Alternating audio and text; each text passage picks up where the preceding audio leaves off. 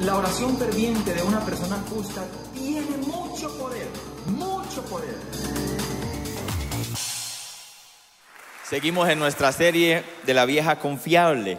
Hace un par de semanas los animé a trazar círculos sobre las promesas de Dios y a persistir en oración.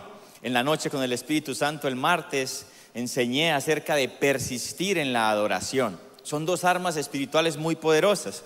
Cuando persistimos en la oración, lo que estamos es clamando a Dios sin desmayar que Dios haga algo. Cuando persistimos en la adoración, lo que estamos es levantando nuestras manos, alabando al Señor por lo que está haciendo o está hecho. Hay muchas promesas de Dios que ya hecho está y simplemente adoramos esperando su manifestación. Hoy quiero enseñarles a seguir trazando círculos sobre las promesas de Dios, pero sin dar vueltas. A trazar círculos sin caminar en círculos. Josué capítulo 5, versículo 13 empieza diciendo, cuando Josué estaba cerca de la ciudad de Jericó. Los contextualizo un poquito. Moisés había liberado a través del poder de Dios el pueblo de Egipto. Pero ahora Josué tenía que llevarlos a la tierra prometida. Su primera tarea era cruzar el Jordán. Ya habían cruzado el Jordán. Y luego de cruzar el Jordán tenían que conquistar la primera ciudad. Y la primera ciudad era una fortaleza total. Se llamaba Jericó. Y esa ciudad era un poder militar impresionante. Muros de 8 metros de alto y de 4 metros de ancho. Yo creo que cuando estaban frente a Jericó pudieron entender por qué los diez espías querían volver a Egipto llenos de miedo. Porque realmente Jericó era una ciudad que producía asombro por todo lo que era, pero miedo porque era impenetrable, era invencible. Además, el pueblo de Israel nunca había tenido un reto como este, pero tenían una promesa. Dios le había dicho a Josué, te prometo a ti lo mismo que a Moisés. Todo lugar que pise la planta de tus pies, te lo daré. Nadie podrá hacerte frente todos los días de tu vida. Como estuve con Moisés, estaré contigo. Y puede ser que muchos de nosotros tenemos retos de esos. Cosas que nos quitan el sueño, cosas que nos roban la paz, que creemos que son invencibles o imposibles. O que estemos viviendo una situación de país así. Pero también tenemos promesas de Dios. Retomemos Josué 5, versículo 13 al 15. Cuando Josué estaba cerca de la ciudad de Jericó, miró hacia arriba y vio un hombre parado frente a él con una espada en la mano. Josué se le acercó y le preguntó, qué atrevido, ¿no? ¿Cómo ves un hombre con una espada en la mano y te acercas para hacerle una pregunta? Y mira lo que le preguntó, ¿eres amigo o enemigo? Versículo 14, ninguno de los dos contestó, soy el comandante del ejército del Señor. Mire, le estaba diciendo, mire, yo no soy de ninguno de los dos ejércitos que con sus ojos naturales usted puede ver. Yo soy de un ejército mayor y más poderoso que usted no puede, no puede ver. Y soy el comandante de ese ejército del cielo. Y a veces muchos podemos pensar que la situación que estamos viviendo en el país solo tiene dos opciones. Pero hay muchas cosas que no estamos viendo y no necesariamente son solo dos opciones. De hecho, pienso que es muy peligroso cuando caemos en generalizar, a veces con buenas intenciones y otras personas quizás con otras no tan buenas. Obviamente hay corrupción e injusticia, lo hay, pero no es en todo el gobierno. Y obviamente hay personas detrás de las marchas que quieren dañar y destruir, generando odio y violencia, involucrando incluso los niños, pero no son todos. Creo que en muchas cosas estamos desinformados y no conocemos el contexto. Y la Biblia dice, mi pueblo perece por falta de conocimiento. Debíamos informarnos mejor y de mejores fuentes, recordando que el pueblo colombiano somos todos y que todos, desde el lugar de, donde estamos, podemos ser agentes de cambio. ¿Cómo sé yo si soy un agente de cambio? Si estoy construyendo y no destruyendo. Cualquiera de su posición puede aportar su granito de arena para que juntos construyamos una Colombia mejor. Esta semana Dios habló a mi corazón a través de alguien que nos dio una palabra Y creo que Dios quiere que en esta mañana nosotros podamos pedir perdón por el amor al dinero. La Biblia dice que el amor al dinero es la raíz de todos los males. Amor al dinero en su original es una sola palabra, pero en su traducción son dos palabras. Codicia y avaricia. Codicia es el deseo de poseer, no importa si usted tiene que negociar los principios. Avaricia es el deseo de retener y no ser generoso ni para con Dios ni para con los demás. Esas dos palabras unidas son amor al dinero. Y entendí que no solamente luchan con el amor al dinero los que tienen dinero, los más adinerados, sino que también los que menos tienen, los pobres, también luchan con el amor al dinero, pero no todos, porque no se debe generalizar. ¿Cuántos me están entendiendo?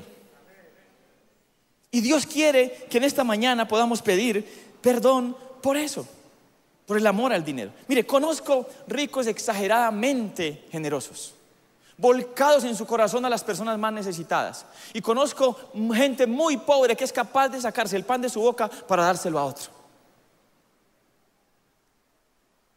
Cuando empezamos a generalizar, empezamos a generar semillas de división. Y mire lo que dijo Jesús acerca de la división. Lucas 11, 17. Todo reino dividido por una guerra civil está condenado al fracaso. Y toda familia dividida por peleas se desintegrará. Tenemos que darnos cuenta, familia, si lo que digo, si lo que publico, si lo que replico y si como actúa está generando división o está generando unidad, reconciliación y paz. Porque depende de lo que esté generando, estoy siguiendo una agenda del diablo o estoy siguiendo una agenda de Dios. ¿Sabe quién es la persona con más influencia en todo el mundo? ¿Quién creen ustedes es la persona con más influencia en todo el mundo? Levante su mano así. Vamos, levante su mano así, por favor. Y haga esto. Yo. Usted es la persona con más influencia en todo el mundo. ¿Quiere que le diga por qué? Porque usted como hijo, hija de Dios, tiene acceso al trono celestial. Y ahí está la mayor influencia de todas. Tenemos que usar bien esa influencia que Dios nos ha dado.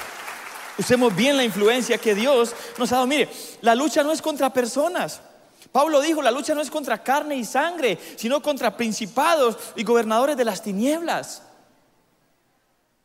Por eso, cuando este hombre se aparece a Josué, le dice, mire, lo que usted está viendo con sus ojos naturales no es todo lo que ve. Hay un ejército celestial. Cuando un ejército rodea a Eliseo, su siervo se llena de temor, de mucho temor. ¿Y sabe cómo ora Eliseo? Señor, abre los ojos a mi siervo para que pueda ver. Y el Señor abrió los ojos y ¿qué vio? Hubo otro ejército en carro de fuego y caballo. Y el temor se fue. Esta batalla inicialmente es espiritual. Ese ejército del cielo, ¿sabe cuál es? Los ángeles del Señor. Y los ángeles del Señor fueron puestos para ayudar a cada uno de sus hijos. Los ángeles del Señor ejecutan la palabra del Señor. Y los ángeles del Señor pelean, guerrean en oración por tus oraciones y mis oraciones. Cuando Daniel oró y ayunó, dice que desde el primer día su oración fue escuchada. Pero que el príncipe de Persia, un gobernante de las tinieblas, se levantó para impedir que la respuesta llegara a Daniel. ¿Qué hizo Dios? Mandó un arcángel, un ángel de más alto rango para que peleara. Usted y yo tenemos que pedirle al Señor esos ángeles, no adorarlos. El único digno de adoración es el Señor. Cuidado con eso. Cuando Juan se arrodilla delante de un ángel, él mismo le dice, levántese hermano. Porque usted y yo estamos a la par. El único digno de adoración es el Señor. Pero sí pedirlos porque están puestos para ayudar a los escogidos del Señor. ¿Cuánto van a empezar a pedir los ángeles del Señor más? Sobre su familia, sobre sus hijos, sobre su empresa, sobre su vida. Envía tus ángeles, Señor. Salmo 91. Ahora, retomemos. ¿Quién es este misterioso hombre que se acercó a Josué? Entonces dice, Josué cayó rostro en tierra ante él con reverencia. Estoy a tus órdenes, dijo Josué. ¿Qué quieres que haga tu siervo? Versículo 15, el comandante del ejército del Señor contestó, quítate las sandalias porque el lugar donde estás parado es santo. Y Josué hizo lo que se le indicó. Claramente no era un ángel, porque cuando Josué se postró, él no le dijo que se levantara. ¿Van entendiendo quién era entonces? Ahora, cuando le dice quítate las sandalias porque el lugar que estás pisando es santo, yo creo que inmediatamente hizo, hizo un clic en el cerebro de Josué. ¿Quién era el líder de Josué? Moisés. Y recuerdan cuando Moisés estaba parado frente a la zarza que no se consumía, ¿qué dijo la voz que él escuchó que era Dios? Quítate las sandalias, porque el lugar que estás pisando, santo es. Por eso Josué se postró y adoró. Él ya sabía quién era ese hombre. Ahora, la, la orden de Dios a Moisés era que liberara al pueblo de la esclavitud de Egipto. La orden de Dios a Josué era que cruzara el Jordán y conquistara la tierra prometida. Los, los, propósitos, hay promesas tan grandes de Dios que no alcanzan a cumplirse en una generación. Por eso la importancia de nosotros como padres, como líderes, de ser ejemplo y predicar y enseñar a nuestros hijos y a la generación que viene detrás de nosotros la palabra de Dios, la visión de Dios modelando la vida de Jesús. Nuestras propias ideas y opiniones son importantes, pero nunca son más importantes que la palabra de Dios. Si dejamos de enseñar la palabra de Dios y modelarla, la visión de Dios sobre nuestra generación se va a perder. Esta generación está muy llena de opiniones y de muchas voces que los bombardean. Necesitamos traer la voz de Dios por su palabra y por su espíritu para que la visión de Dios esté implantada en nuestras generaciones, nuestros hijos, nuestros niños, nuestros jóvenes. Josué capítulo 6, versículo 1. Ahora bien, las puertas de Jericó estaban bien cerradas. ¿Por qué estaban bien cerradas? Porque la gente tenía miedo de los israelitas. A nadie se le permitía entrar ni salir. ¿No le parece esto curioso? Josué y todo su ejército están así viendo Jericó llenos de miedo. Pero los que están dentro de las murallas tienen más miedo de ellos. A veces nosotros vemos tantas cosas difíciles que suceden y tenemos miedo. Tenemos miedo de lo que está haciendo el diablo, cuando el diablo tiene más miedo del poder que hay en cada hijo de Dios que tiene influencia sobre el trono de Dios. Nada, nada, nada es más poderoso que la presencia de Dios y tú la tienes. Tú tienes al Espíritu Santo de Dios. Versículo 2, pero el Señor le dijo a Josué, ¿quién le dijo? Entonces, ¿quién era este hombre? Jesús. El Señor le dijo a Josué, te he entregado, diga conmigo tiempo pasado. Él no le dijo te voy a entregar. Te he entregado. Hecho está. Hay promesas que hecho están. Solo es que lo que Dios nos diga obedezcamos para verla cumplida. Te he entregado Jericó, su rey y todos sus guerreros fuertes. Ahora, de ahí vino la parte difícil. Qué rico es cuando uno escucha una promesa. Ya, es tuyo, ¿sí o no? Eso que estás pidiendo esas deudas, ese dinero, esa familia, eh, esa restauración, esa salud, ha hecho está. Pero ahora Dios le dice, no, y la estrategia es esta. Siete días, los seis primeros días una vuelta a todo Jericó. Y el séptimo día, siete vueltas, o sea, trece. ¿Sabe lo que es esa orden para un general? Y enseguida para comunicarla a todo su ejército. Mire, no hay estrategia de batalla, solo que le demos vueltecitas a Jericó. Es ilógico. Es loco. Y seguro muchos de ellos, no, qué ridículo, qué oso vamos a hacer, que van a pensar los que están arriba de las murallas, miran estos locos. Pero ellos no sabían que ellos tenían más miedo. Las órdenes de Dios, por locas, por ilógicas y por ridículas que a muchos le parezcan, si usted y yo caminamos en obediencia, los que derriban murallas y nos permiten avanzar. Esa orden loca, esa orden loca hizo que una promesa de 400 años atrás se cumpliera. Porque las promesas de Dios no tienen fecha de expiración. Dele un fuerte aplauso al Señor.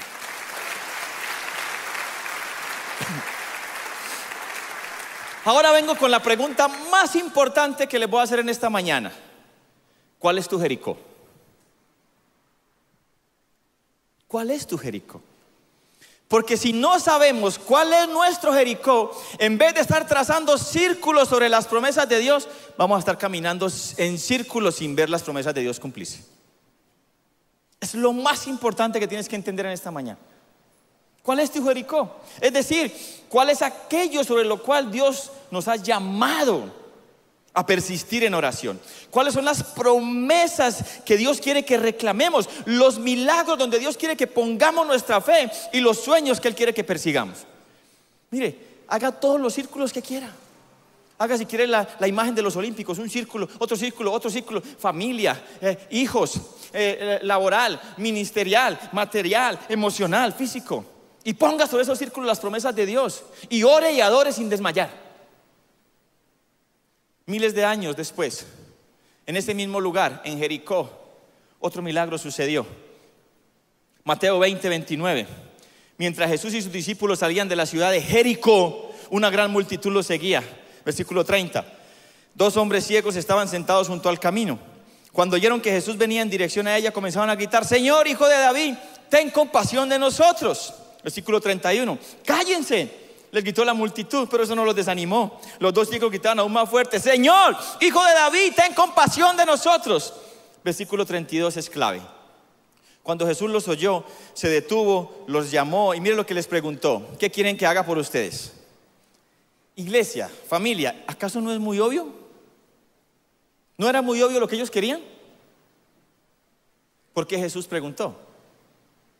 Jesús no estaba confundido en lo que ellos querían. Jesús sabía lo que ellos querían, lo que ellos necesitaban, pero Jesús quería asegurarse de que ellos también lo supieran. ¿Cuál es tu Jericó? Tienes que ser claro, tienes que ser clara, específico. Versículo 33 lo sabían, queremos ver y el milagro ocurrió. ¿Qué pasaría si en esta mañana Jesús nos hiciera la misma pregunta? ¿Sabríamos qué responder? ¿Seríamos capaces de, expresar con palabras las promesas, los milagros y los sueños que Dios ha puesto en nuestro corazón? Porque si no, en vez de trazar círculos sobre las promesas de Dios, vamos a estar caminando en círculos y ver las promesas de Dios cumplirse. A veces nuestras oraciones son tan imprecisas que no nos damos cuenta si Dios está respondiendo o no. No es solo orar, sino orar estratégicamente, guiados por Dios. Durante la Segunda Guerra Mundial, cuando los aliados trataban de desbancar la artillería alemana, enviaron paracaidistas y enviaron muñecos de goma en otros aviones. Y todos los alemanes empezaron a disparar los muñecos de goma, mientras los verdaderos paracaidistas caían por otro lado. Y muchas veces nuestras oraciones están disparando muñecos de goma. Distraídos. Esto me ha confrontado a mí muchísimo. Porque yo sé que si Dios en algunas áreas me preguntara lo que quiero, yo no sabía cómo responder. Y es más delicado de lo que pienso, familia. ¿Sabe por qué? ¿Cuál es la definición de fe bíblica? La fe es la certeza de lo que qué. Pero si yo no sé lo que espero, entonces ¿dónde está mi fe? muñecos de goma. Ahora, dice el mismo Hebreos 11 que sin fe es imposible, no dice difícil, no dice complicado, dice imposible agradar a Dios. Cuando recibí del Señor hacer esta serie, lo primero que comprendí es cuál me dio que estaba haciendo en mi vida de oración. Y creía que era buena. Y en mi vida de adoración, y creía que era buena. Y dije, soy el primero que necesito esa serie. Y lo que estoy recibiendo del Señor es que no paremos hasta que podamos generar una cultura de oración y adoración sin desmayar. ¿Por qué? ¿Qué es lo primero que nos enseñan cuando llegamos al Señor a eso? Pero muchas veces lo más obvio es lo primero que obviamos. Y necesitamos estarnos recordándolo. Porque la oración no solamente es el viejo secreto, es el presente secreto y será siempre el nuevo secreto. Mueve la mano, del Señor, no el poder del Señor. Entonces quiero animarles a orar y adorar sin desmayar. Pero también quiero animarles a que pongan sus peticiones, sus sueños en una cartelera, que los peguen en un imán en la nevera, que tengan un cuaderno devocional donde lo escriba y si les gusta pintar, dibuje. Usted sabe cómo es su relación con Dios y cómo Dios le habla. Pero si no lo hacemos de una forma intencional, muchas veces ni nos vamos a dar cuenta cómo Dios responde. No vamos a levantar las manos, dar gracias y dar gloria a Dios. David dijo, Señor, que nunca olvide ninguno, ninguno, ninguno de tus beneficios. Yo desde que conozco al Señor he hecho cartelera de los sueños, pero antes las hacía mal. Yo antes decía, ah, aquí está mi cartelera, 10 sueños y pensaba que Dios era la lámpara de Aladino. Lo frotaba y cumple los sueños, Señor. Como dándole una orden a Dios que cumpliera mis sueños. Dios mío, por su misericordia no fui consumido. Pero ahora le digo, Señor, sí, aquí están mis sueños. Él es mi papá, yo le puedo decir todos mis sueños. Pero Señor, ¿cuáles son los que tú tienes? Porque si mis sueños están alineados con tus sueños, entonces es garantía de que se van a cumplir. Si no, pues ¿qué sentido tiene? Y al hacer eso, he visto que mi promedio de bateo en la oración ha aumentado. He visto más sueños cumplidos, más oraciones respondidas. Porque he sido más específico, pero aún falta. ¿Cuál es tu Jericó? ¿Sabes con certeza? La pregunta más importante de esta mañana. Ahora, permítame decir esto para, no para desanimarlo, sino para entender algo. Va a ser difícil que conozcamos la voluntad de Dios el 100%. ¿Por qué? Porque Dios es soberano. Y en su soberanía muchas veces va a obrar de maneras que nosotros no entendemos. O va a permitir cosas que para nosotros no debieron pasar. Pero eso no debería menguar nuestro nivel de oración y de adoración, sino incrementarlo. ¿Por qué? Porque podemos confiar en su amor y en su bondad. Y porque a pesar de que no haga lo que queremos, Dios sigue siendo todopoderoso, ni siquiera poderoso, todopoderoso.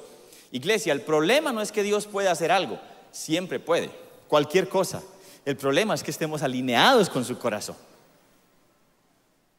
Pero a veces a plenitud no podemos comprenderlo. ¿Por qué? Isaías 55, 8 y 9 dice, mis pensamientos no se parecen en nada a sus pensamientos, dice el Señor, y mis caminos están muy por encima de lo que pudieran imaginarse, versículo 9. Pues así como son los cielos más altos que la tierra, mire la comparación, como son los cielos más altos que la tierra, así mis caminos están más altos y mis pensamientos están más altos que los de ustedes que están en la tierra. ¿Qué está diciendo? Mis planes, pensamientos, son mucho más altos que los de ustedes. Y mi forma de obrar, mi forma de ver la vida es mucho más alta que las de ustedes, mis caminos. ¿Alguien sabe cuál es la distancia entre el cielo y la tierra? Entre todo el universo y la tierra. Tomé estos datos de un libro, pueden ser imprecisos, pero me van a servir para ilustrar lo que quiero enseñarles en esta mañana. El universo es tan grande que la medida, ¿cuál es la medida? Años luz. La luz viaja a 300 mil kilómetros por segundo. ¿A cuánto les gusta la velocidad? A ninguno. Bueno, pero 300 mil kilómetros por segundo es mucho. Es una velocidad tan grande que cuando uno hace así, haga conmigo así, chasquee los dedos. Vamos todos juntos. Una, dos. Mientras chasqueamos los dedos, la luz le dio la vuelta a nuestro planeta casi siete veces.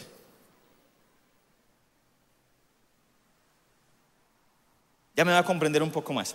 El Sol se halla aproximadamente 150 kilómetros de la Tierra. Si construyeran alguna especie de túnel y nos permitieran ir a, 100, a 100 kilómetros por hora, nos demoraríamos 170 años en llegar. O sea que ninguno llegaríamos. Porque en esta generación 170 años.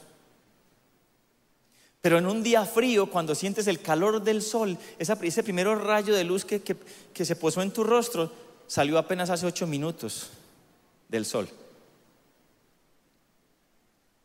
Es decir, que según las normas de la Tierra tenemos una distancia inmensa, pero según las normas celestiales el Sol es el vecino. El borde del exterior del universo, según astrofísicos, se halla a 15.500 millones de años luz.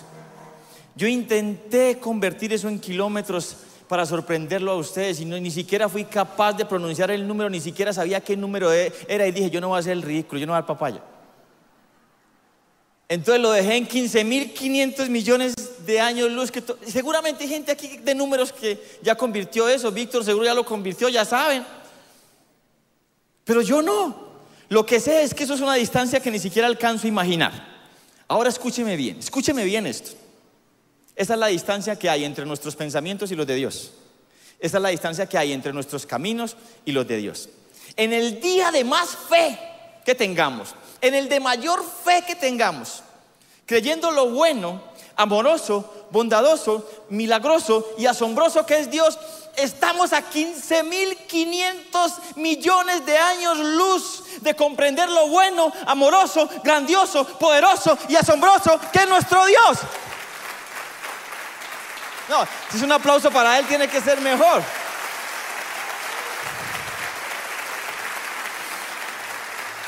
Por eso es que Efesios 3:20 dice, y ahora que toda la gloria sea para Dios, quien puede lograr mucho más, diga conmigo, mucho más de lo que pudiéramos pedir o incluso imaginar mediante su poder que actúa en. Dios puede hacer 15.500 millones de años luz más de lo que usted y yo podemos pedir o imaginar. Por Dios, si eso no nos llena de fe, ¿qué nos llena de fe? Ahora no deberíamos frustrarnos cuando no vemos que las cosas suceden como esperamos. ¿Por qué? Porque seguramente Él está haciendo algo mejor y mayor. Y no, menos dejar de orar y adorar, todo lo contrario, incrementar, porque aunque no lo podemos ver con estos ojos naturales, algo está sucediendo. Mire, a veces nosotros podemos ver así nuestra visión. Podemos ver esto. ¿Qué es eso? Muchos diríamos muchas cosas diferentes, pero ¿qué es en realidad? Y entonces ahí como que, ay sí, ya Dios nos mostró un poquito más, ya podemos aclarar.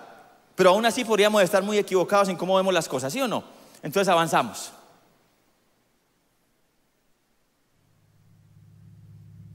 ¿Cuántos desde el principio sabíamos que era eso?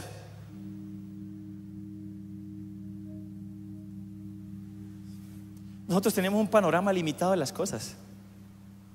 Solo podemos alcanzar a ver hasta donde nuestros ojos naturales permiten. Pero nuestro Dios, nuestro Dios.